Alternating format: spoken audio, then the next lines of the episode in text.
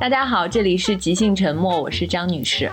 我是花开马。今天小光不在，对，小光在深圳享受温暖。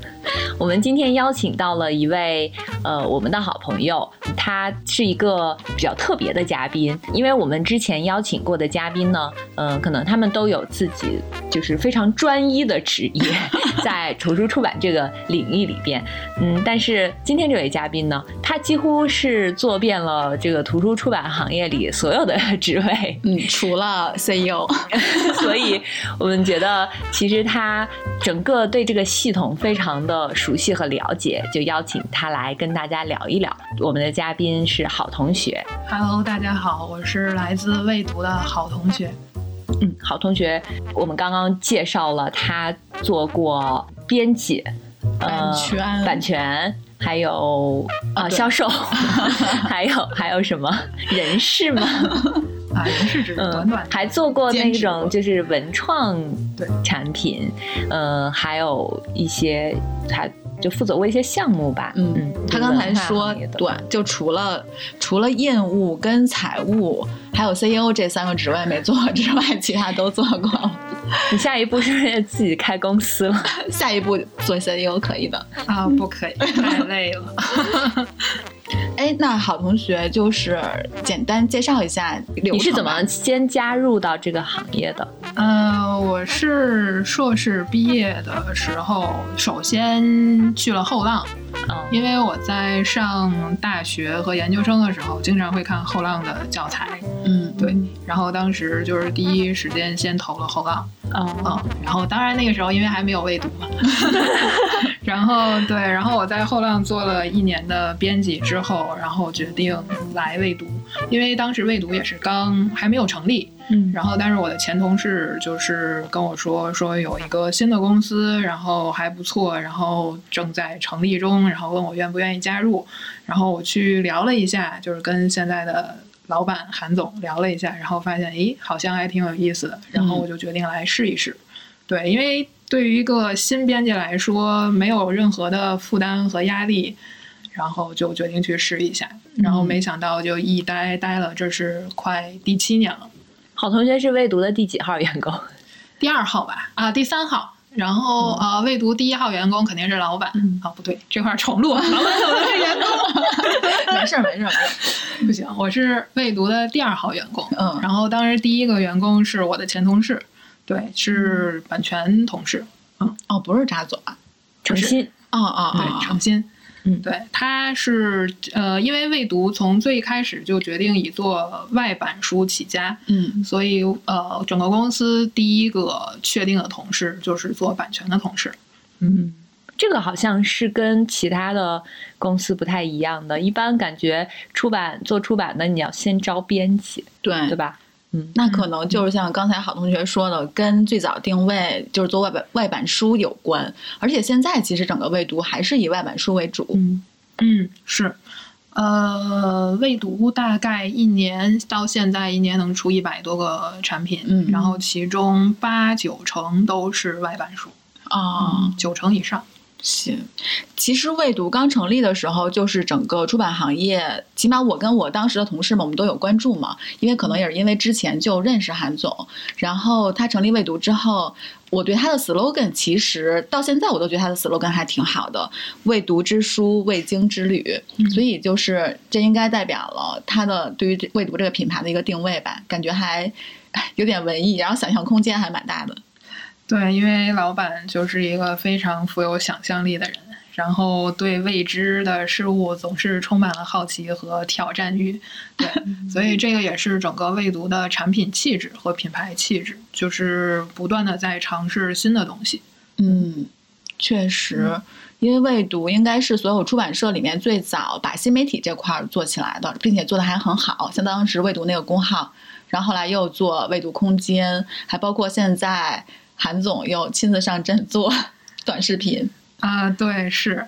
呃，未读就是还这个还是明显的一个老板的个人风格，就是总是愿意尝试新的东西。像在二零一五年的时候，我们就开始做最美书店周，呃，做到了二零二啊二零一九年，然后今年因为受疫情影响，所以就没有再继续。然后看明年会怎样。然后我们也做未读的线下空间，虽然现在已经关门了，对。然后还有还有什么新的项目？对我我们也在尝试做文创。然后包括今年因为受疫情影响，就是大家一开始都是在线上办公，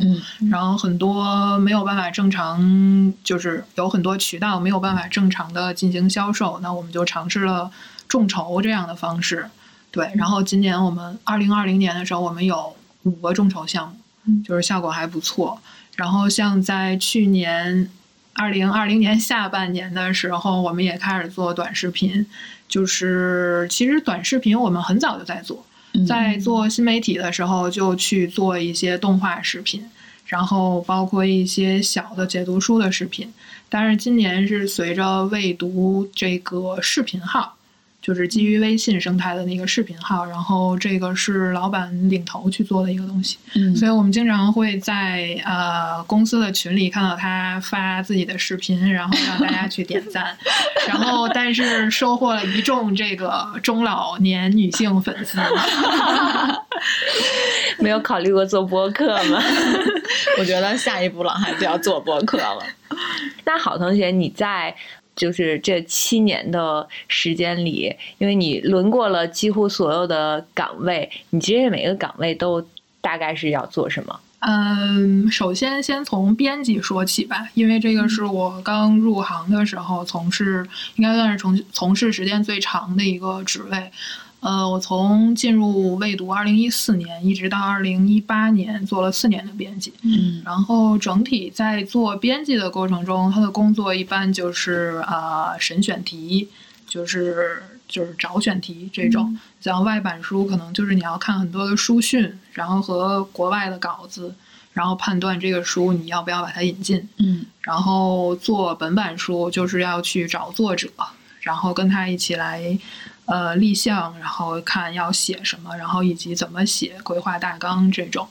然后之后就是等稿子来了，就是包括前期外版书还会有翻译的过程，你要找译者，然后等稿子来了之后，就是看稿子，就是所谓的编辑和校对的过程，然后这个中间会有很漫长的编校以及送审的过程，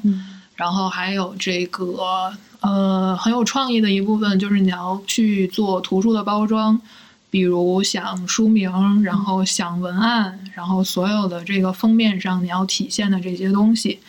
嗯，然后之后这个书快要上市之前，你需要去跟营销同事还有销售同事是去介绍自己的产品。然后如果你觉得它很不错，你要更有信心的介绍它，然后希望能成为 A 级书，然后获得公司更大的资源去支持它。嗯，然后等上市之后，然后会提供一些内容方面的支持。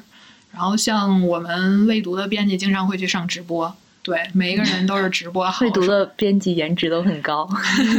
而且都很能讲。对，确实。这是不是你们招人的一个条件？隐性条件？嗯，现在招编辑都是老板去招，但是我们部门肯定是对会有这个考虑。然后，呃，营销这个地方虽然我没有自己做过，但是在二零一七八年的时候，我们在做工作室的时候，营销是划到了工作室里去管。然后，所以当时我们工作室里会有营销同事，然后整个的工作大概就是，呃，首先听编辑讲书，然后同时听，然后自己看书。就是避免编辑传达可能会只是部分信息，然后我们的营销同事都会把书完整的看过一遍甚至多遍，然后更好的去理解产品，然后再去以再去寻找它呃这个书的受众，然后更精准的去投放的这些营销的资源，然后包括这个写新媒体稿，然后以及如何写出来能发挥产品特色的新闻新媒体稿是非常重要的。对，就而不是这种各渠道都能发的通稿。我们当时一本书会匹配好几篇这种新媒体稿，所以最后的效果就也还不错。嗯，然后简单来说，营销同事其实就是呃，把一个产品给更多符合它的受众去看到。对，然后编辑就是做产品嘛。嗯，然后到销售这个地方就是卖产品。嗯。然后今年我是对销售这个岗位是有了非常深刻的理解，因为你开始负责销售了，是吗？对对对，因为因为从去年二零一九年的时候，我在做电子书、有声书这边，其实它还是一个非常小的一个销售门类，嗯，然后而且不会涉及到非常严重的价格战，嗯。嗯，但是从二零二零年九月份的时候开始管电商，就是这个突然领会到了 这个产品就是贱价卖的这个苦涩的心情。对，然后就是我们经常可能习惯是在比如说四二三、六幺八、双十一这种大促期间，觉得卖书好便宜，嗯甚至可能三几折甚至二几折就能买到一本书。对，但这个真的是血换来的。嗯对，然后也是了解到，就是有很多的这种销售策略，包括现在出版市场上的一个呃主流的这个渠道的销售的一个方式，嗯，就是不打折不行。你们会觉得就是在这个过程中，出版方非常弱势吗？嗯，你也可以强势，只要你接受销售下滑的现实就可以。就是不能让它下滑，还是要把书卖出去。这个其实就是一个算账问题。就说到这个，就是我们也是最近未读在考虑的一个事情，就是如何来调整自己的销售策略。嗯对，这个就是涉及到了数学的部分。就是我在今年下，就是年末的这段时间，就是在疯狂的算账。就是如何在平衡你的进账的问题，因为你哪怕之前你疯狂促销，然后你的销售可能销量可能上去了，但是你的毛利可能赚到钱。对对对，毛利可能很低。嗯。但是如果你要是控制一下销售，不仅可以保证你的产品的一个整体的一个市场价格，嗯。然后也可以提高你的毛利，但是整体可能销量虽然会有一定的损失，是但是从公司层面上来说，可能还是毛利可能会更重要一些。对，我记得前些年的时候，然后当时应该爆发过一轮，就是电商跟出版行业之间有有一段时间关系很紧张，就是因为电商可能为了做平台拉用户，然后它的折扣就会给到很低，尤其是当时京东入场的时候，可能对当当有很大的冲击。然后像现现在我们已经习惯了，就用户起码习惯了，就是满三百减一百五，满一百减五十，更有甚者还能做到 满三百减两百，就类似于这种。对，对，但是在最开始的时候，其实，但坦白说，就算是现在这个折扣，其实对出版社来说伤害也挺大的。就你刚才说的，有的时候你看起来卖的很多，但是其实利润会很低。嗯对，所以很多出版社，呃，我记得当时特别清楚，就是读库的那个老六，他当时就因为当当就是折扣压力太低嘛，就直接不跟当当合作了，然后自己去做自己的淘宝店，相当于他就是逼着他自己开了一条销售的渠道出来。对，对，所以我觉得就是大家真的不要再觉得书贵了，因为如果如果说电商再把价格再进一步再压缩的话，其实这个整个市场的循环就确实现在就更加趋于不良性了。对，没错，就是尤其今年会特别明显，就是可能受到疫情影响，整个经济形势不是特别理想，所以今年整个出版行业都是呈下滑的一个态势。嗯那大家可能更习惯就是买更低价的产品，嗯而且会在选择上面会更谨慎，啊，尤其是在选低价品，就是今年我们可以明显的看到，电商的促销几乎是无时无刻都在促销。嗯所以就是非常的狠，这个就是已经是变成一个不是很良性的一个市场状态。嗯，是因为现在，尤其是这两年吧，就是很多出版社、出版公司拿书号其实就会越来越贵，然后相当于呃纸张也会涨钱，其实相当于书的成本。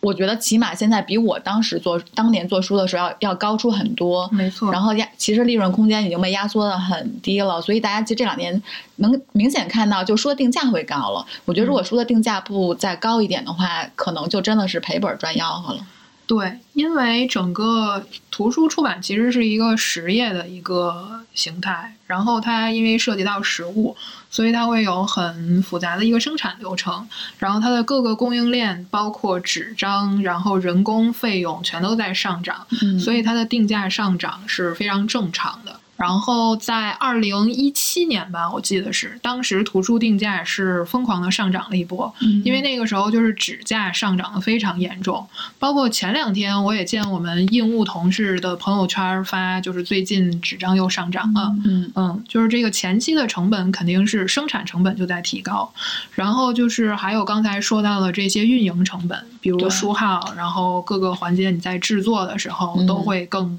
成本更高，所以它必然的就会升高成本。另外一个是后端的这个销售要求你去做打折，那其实我们整体的销售毛利是非常低的，那所以有可能会采取就是提升定价，然后再打折，然后把这个中间的价格赚回来这种方式。嗯，今天真是把所有的都交出来了，交底儿了。对，你是不是还做过呃，就是负责过一段时间的人事工作？哎，那就是如果要是你在招聘的过程中，你觉得什么样的人是适合做这个行业的？呃，这个行业是指哪个职位呢？嗯，就不同的，就有没有一个统一的，就是不管他是应聘什么职位，他必须要符合这个行业所特有的一些条件。呃，我不知道别人啊，就是我自己，因为面试过很多的行业，就是职位，嗯然后之前我不光面过编辑、营销，然后包括我的销售助理这些，呃，各个行各个职位，然后我会问的，肯定都会问到一个问题，就是你了解未读吗？嗯然后我会去了解他的一个阅读的一个习惯，嗯然后包括以及他对未读产品的一个看法。嗯当然了，有很多人都会说啊，我没听说过未读，然后我也没看过你们家书，然后我一无所知。然后那这种我可能就会很谨慎。但是如果他要是说，呃，我没有平时阅读的习惯，嗯或者说他的阅读的书单跟我们整公整个公司的风格大相径庭的话，我应该就会跟他说再见。对，所以，首先就是要自身先有一个很准确的定位，然后要根据这个定位再去找合适的人。我是这样。嗯，因为我觉得出版行业其实对一个人的基础素质是有要求的，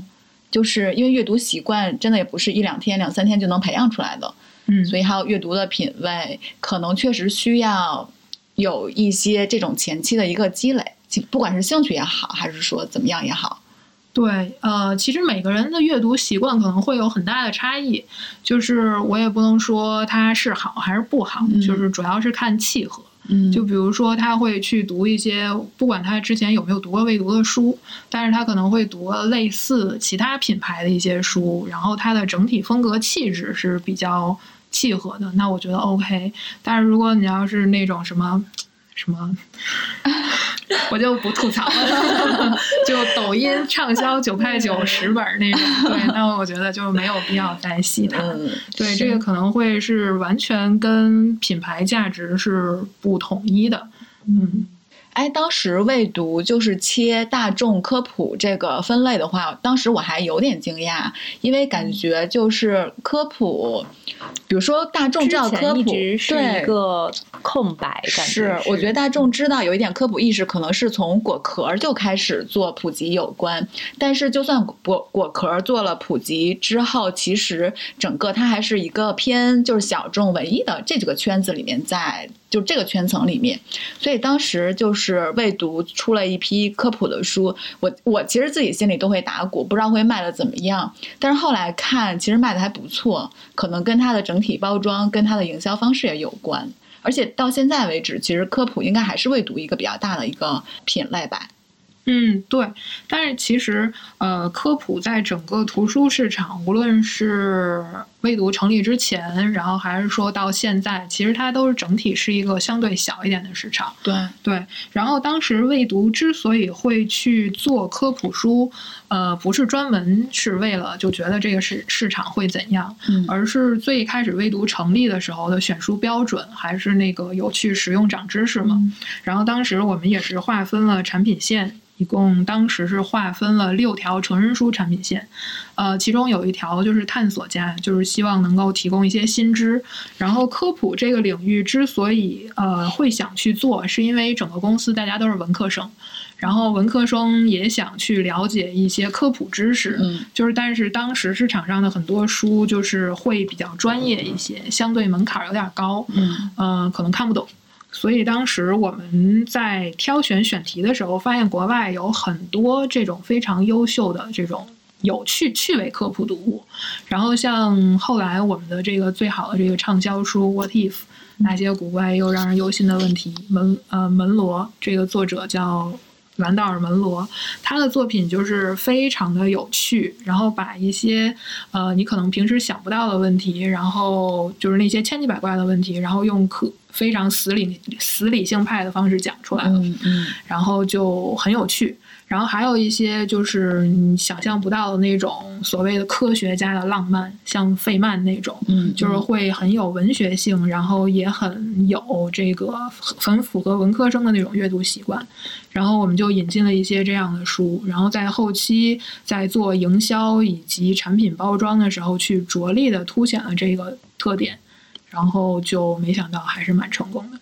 嗯，我觉得我自己粗浅的觉得跟。未读有一些书的书名起得好，也有挺大的关系。呃，对我们怪常书名“王中王”，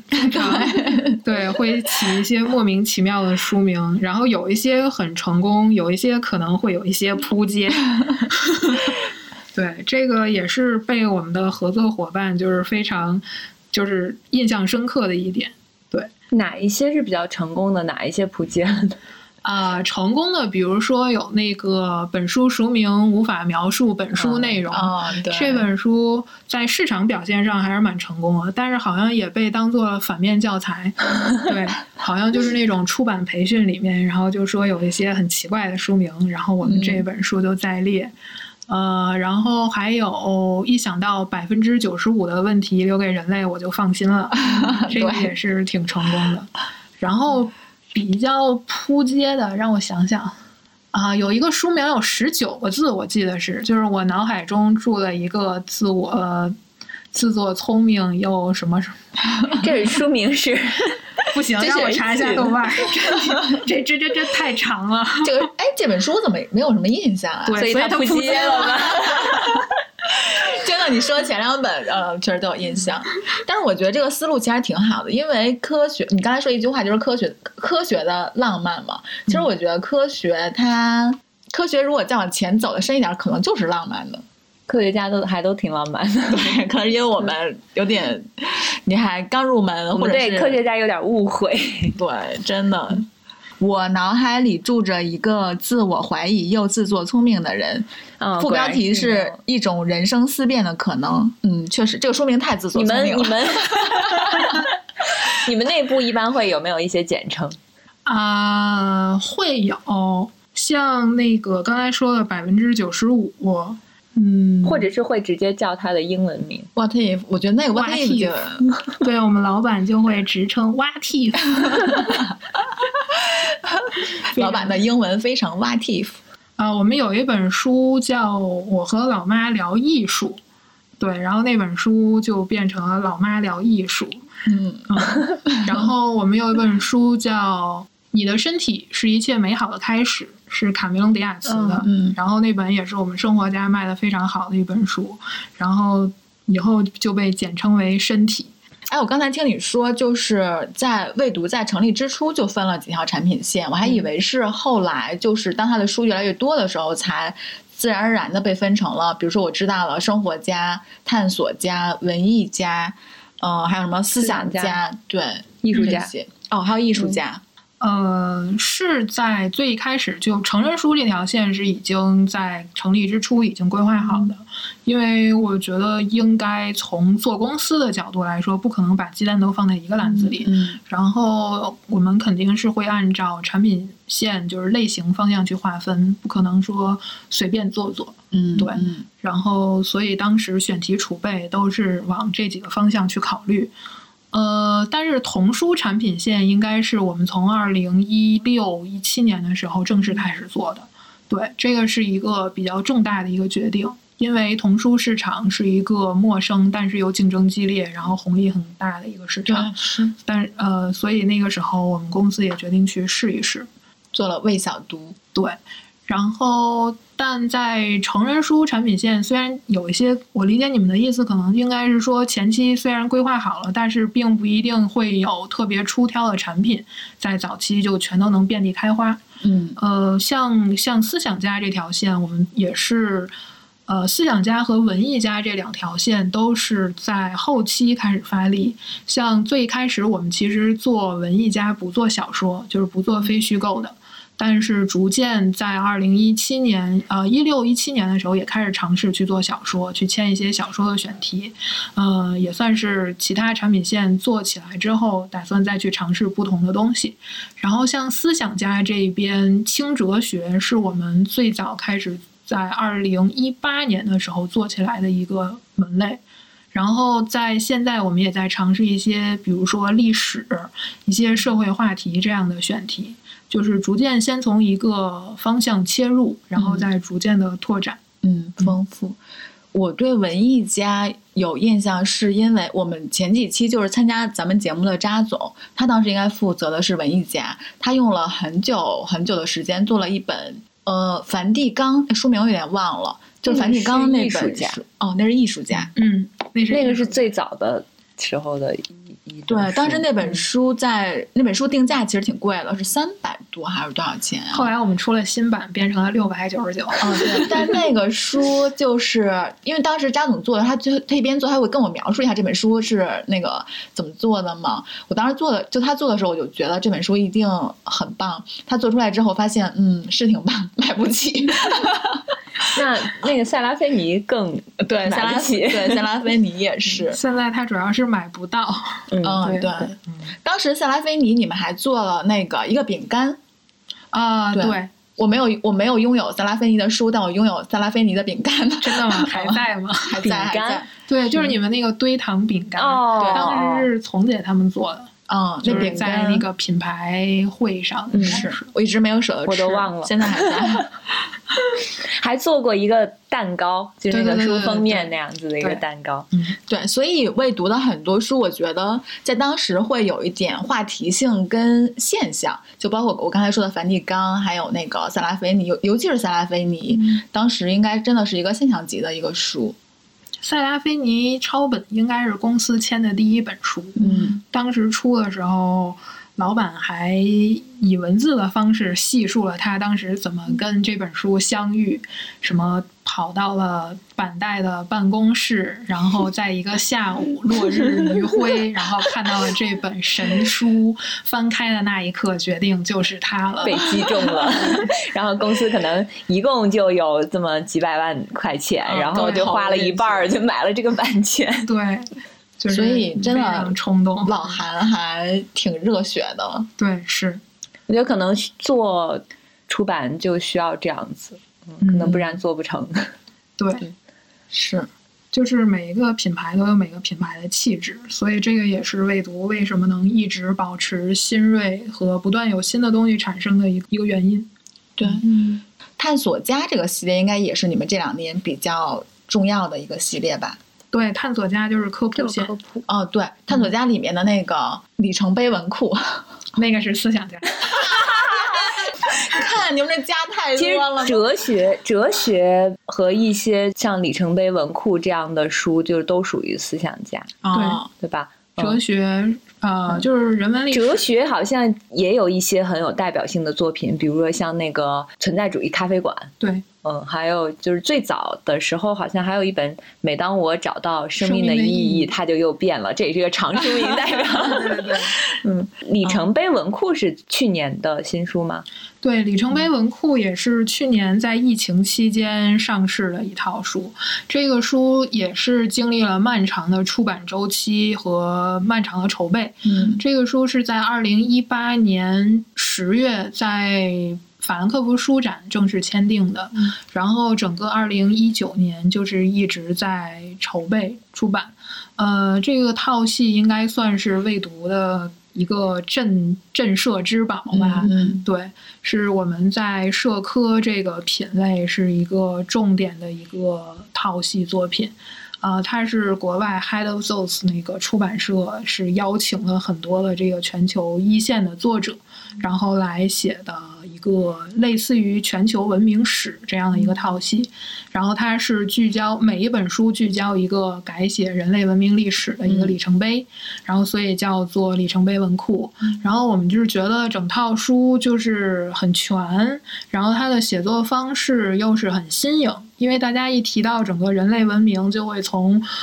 从盘盘古，对 从全全球不能叫盘古，就是从几千万年前开始讲，然后你可能看到了几千万年前，然后你就不看了，对。但是这本书就是是一本书讲一个事儿。所以就非常好读，然后又是类似于通识这样，嗯因为嗯未读一直很喜欢做通识类的作品，就阅读门槛相对低一些。当然，对于很多人来说可能还是略高，但是对于我们来说，其实已经是专业作品里中比较降低门槛的了。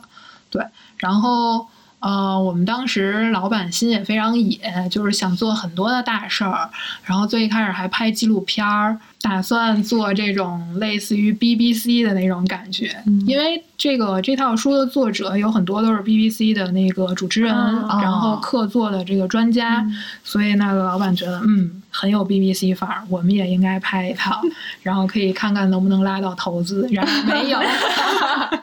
对，这就是又一个黄了的事情。那你就是夭折了，我怎么听着觉得还挺好的呀？呃，纪录片儿虽然夭折了，但是书还是正常的，嗯就是上市了。然后结果上市的时候正好赶上疫情期间，嗯然后本来我们在放假之前，就是疫情爆发之前，就是去年二零二零年一月份的时候，嗯也筹备了很多，准备来年就要去做各种线下活动，因为我们也找了很多大咖来背书。嗯然后结果疫情来了之后，这些活动全都只能变成线上。嗯那最后我们连包括销售，你可能只有电商这种渠道才能卖。那我们就是直接就以众筹的方式来做了，然后就是图书加上文创一起出，嗯，然后这个第一集效果还不错。紧接着就是今年年底，就二零二零年年底的时候，我们出了第二集，嗯嗯，然后也是在众筹魔点众筹首发，嗯然后紧接着在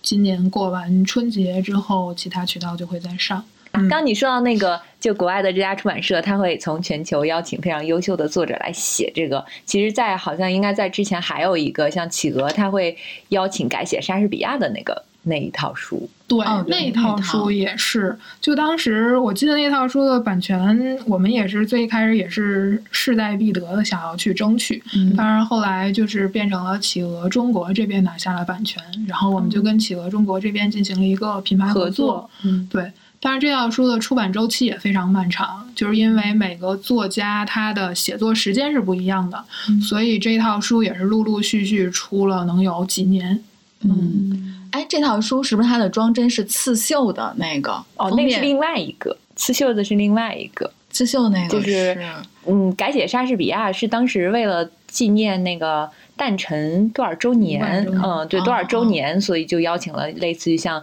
珍妮特·文特森嗯或者阿特伍德这样对量级的作家来改写他已经就是莎士比亚已经有的作品，嗯，好像有就是基本上那些很有名的都有改写，就是当代的一些知名的作家，嗯。嗯嗯，那确实工程很浩大哎。然后另外一个那个你刚刚说的那个刺绣的那个是企鹅他们经典的一些作品，像什么小妇人、黑骏马哦这种的，它对就是在那个装帧形式上啊有一些创新。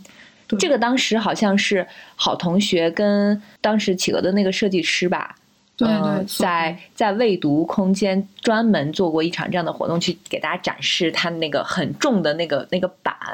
当时还有一个小的展览。嗯，对我当时对那套书印象还比较深，因为第一次见到就是那个样子的封面。嗯，是，其实那一年应该是二零一六年吧。嗯对。然后未读其实呃，在最开始做公版书的时候，刚才提到的沙翁，其实我们也做了一套沙翁的公版书，最美莎最美士比亚莎嗯对剧作集。然后当时我们之所以会去以这样的方式去做公版书，也是希望就是一个全新的尝试，就是把公版书做的颜值非常高，嗯嗯也算是大家重新认识经典的一个方式。就可能它的包装会让你重新对这个经典作品感兴趣。然后做完了那一套之后，我们就打算去尝试企鹅的这个刺绣系列。然后当时我们是啊、呃一共有六本书。然后整个那个装帧，就是它的整个封面，就是在模仿这个手绣的那种刺绣的那种效果，所以当时工艺非常的复杂，所以我们那场分享主要是基于那个设计的这个过程。嗯嗯，刚才说到，就回到那个里程碑文库嘛，里程碑文库是会现在有计划说要出到第几集吗？呃，因为英国这边会在陆续的出，目前他们在列的应该是有六十多本，嗯。然后但是他们那个也是他们的镇社之宝，嗯。所以会一直陆陆续续的出下去，然后我们这边就会持续引进，然后同时我们还是会邀请这个国内的作者，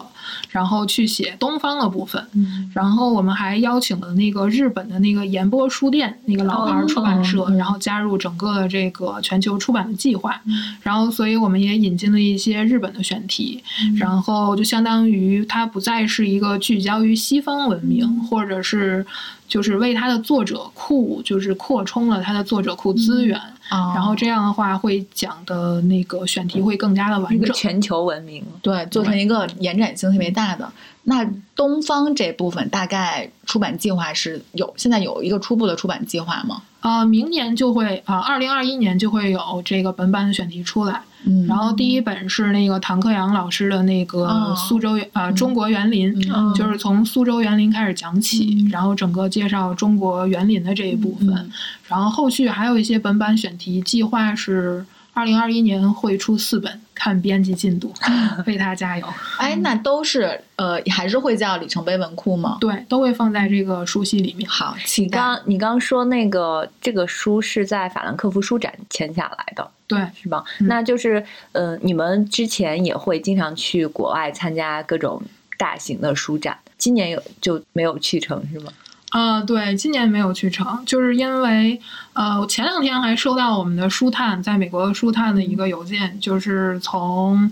啊、今年包括二零二一年，就是全球的这些书展全都会取消，因为这个疫情的原因。嗯嗯然后去年也是，去年就是大家在想，就是能不能不取消，不取消，最后还是全都取消了。嗯对，现在已经连续取消了两年了吧？你刚提到书探这个，就是我们的另外一个主播小光，他非常感兴趣，想要让我们替他问的这个问题，嗯。就是关于呃图书版权这个这个工作具体要怎么做，或者是要他的日常是是怎么？呃，图书版权的工作其实可以分两部分，就是如果要是在国内的版权的话，会一个是引进版权，嗯。这个就是像未读的版权部门经常会在做的事情；另外一个就是版权输出，就是把中国的选题输输送到国外。然后可以讲一下，就是版权引进这一部分。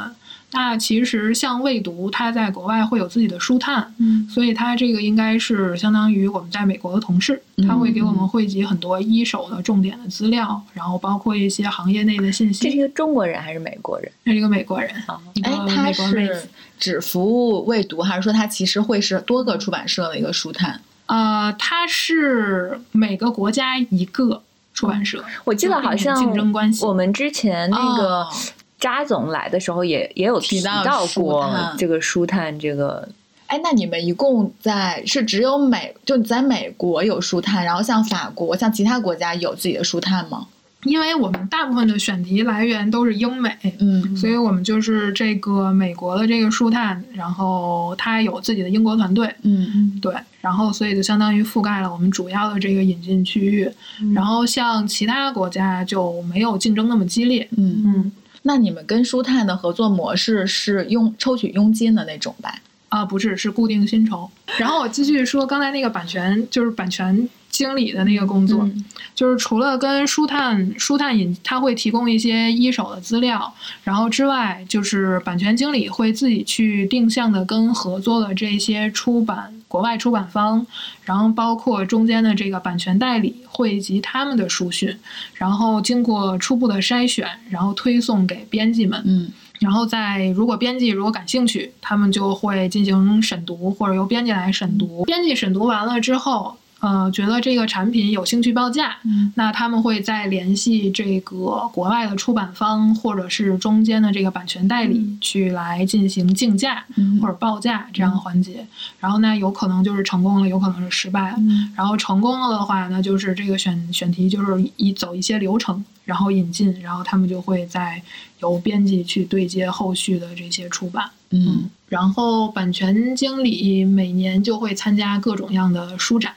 一般国内的就是北京书展，然后还有上海书展、童书展这种。嗯然后国外书展一般就会参加法兰克福书展，然后还有伦敦书展这种。嗯啊，羡慕，好想去亚洲的没有一些规模比较大的书展吗？香港，或者日本？因为我们去书展的原因，就这种国际书展的原因，是为了去洽谈版权，嗯所以一般只会有法兰克福书展和伦敦书展是是最重要的，嗯就有点类似于时装周，啊，对，就是春春春季，然后秋季两个，然后巴黎、米兰去一去，什么上海的就不用了。差不多是这意思。然后全年国外最重要的选题，基本上都会在这两个时间去曝光。嗯对，这个节点已经成为了一个习惯。你做了这么多岗位之后，你最喜欢哪一个？我觉得我在整个出版行业里面就是特别的渣女，就是最开始做产品，突然有一天就跟老老板说我不想再做编辑了，然后把老板都问愣了，然后经过了各种的调岗之后，现在我觉得还是做产品会更有意思。最近也在认真的思考了这个问题，因为做了销售之后，呃，我觉得就是做在整个整个出版的链条里面，做编辑是能够全程享受快乐的一个职位，就是他会感觉到，他会在签选题的时候感觉到快乐，然后在做的时候感觉到快乐，嗯然后等到上市的时候感觉到快乐，但是比如说销售和营销只会在后半段感受到快乐。嗯，卖不出去也不快乐。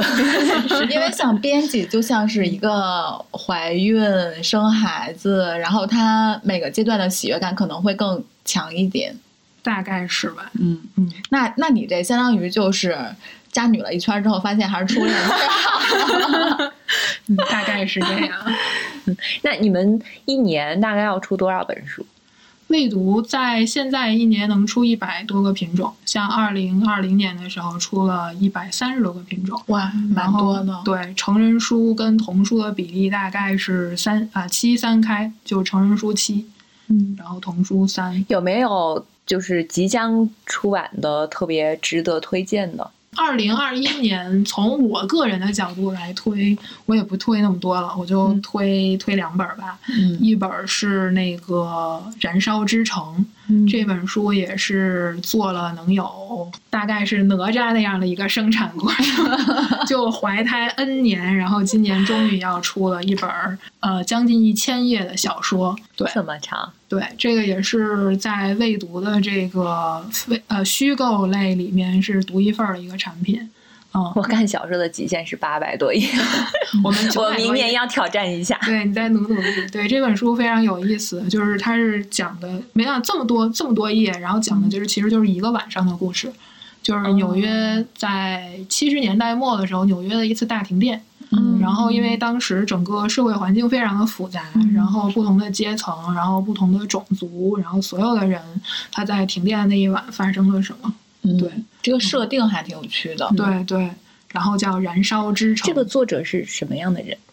这个作品应该是他的第一部小说，哦，处女座。对，然后当时上市就呃，他应该原来是一个编剧，嗯，然后上市了之后就引起了轰动。哇，然后刚出的时候，那个有一个制片人，就是做布达佩斯大饭店》嗯然后老无所依和伯乐小姐的那个制片人嗯就签下了他的电影改编权，然后所以我也非常期待，就是电影应该会拍成什么样。嗯，嗯，出道即巅峰。对，希望他能再再自我突破。嗯，后续有新作的话，对。然后另外一本是一本数学书，嗯，之所以会选这本书，这本书叫《欢乐数学》。然后之所以会选这本书，是因为它是一个非常会讲数学的一个数学老师出的。然后我看了一下它的内容，其实它是把数学里面的几个关键的一几个领域，像几何、统计、代数，然后还有什么微积分，以非常简单的方式全都讲出来。然后里面还有一些插画。之所以会选数学书，可能是因为我最近在做销售，算账真是算的我头秃。对，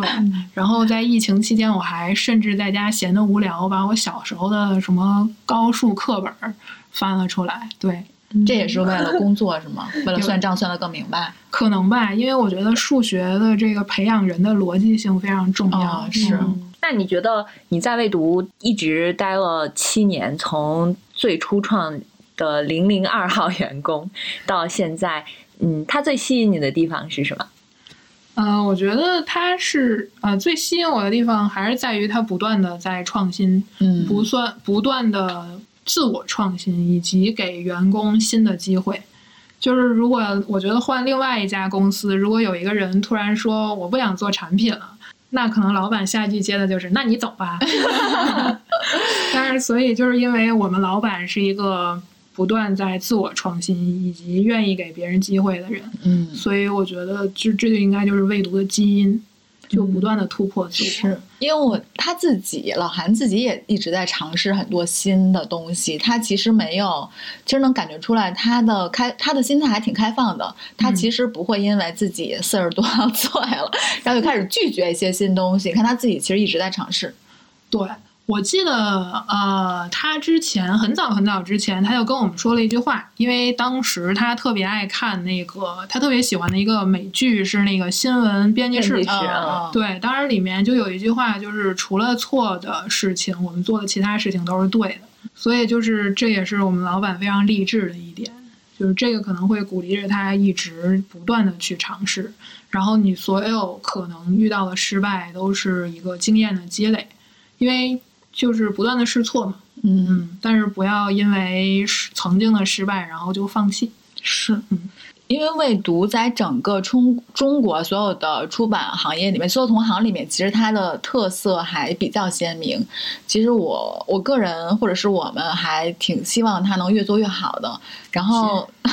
然后其实我觉得这就是出版这个行业其实是。反正就我自己来说，我更希望或者我更喜欢有有很多哪怕不像未读规模这么大的小一点，像我们之前那个上期嘉宾一夜他们就可以做一些有自己特色的，然后我觉得这样其实可能会更好。嗯，嗯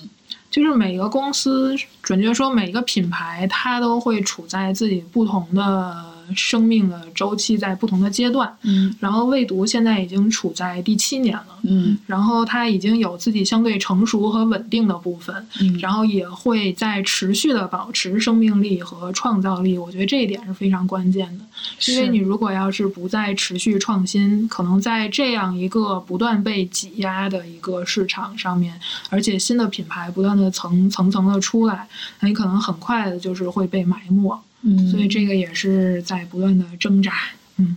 虽然很难，但是没关系，就慢慢做吧。一定要继续走下去。对，这个挣扎应该是一个很乐观的挣扎，就是包括就哪怕每天加班很晚，也是乐在其中。真的吗？大概吧，让我一周加一天可能还可以。是，嗯，希望未读出的书能继续浪漫下去。我觉得这个世界，这个图书市场其实需要一些带点浪漫情怀的人在做书，也多出一些让人有点。就是那个书自身浪漫一点的书，然后少一点，就是大家为了做一本书而做的那些书。少一些功利心，对，真的，我觉得就是那些书，呃，有时候觉得有点浪费纸，这样说有点不太好，毕竟也是人家辛苦做出来的。但反正我就希望，就是整个图书市场可以折扣可以不用那么高，就打不要打那么多折，然后让整个图书市场那个大家可以有利润，然后做更多好一点的书，能够良性循环下去。对，是。那这期我们我们非常开心，好同学能来。谢谢你的邀请，那期待你们的新书《数学》这本。我们期待，我们期待明年能看到未读出更好的、更多的书。一定会的，一定会。嗯，那我们今天就到这里。好，再见，拜拜，再见。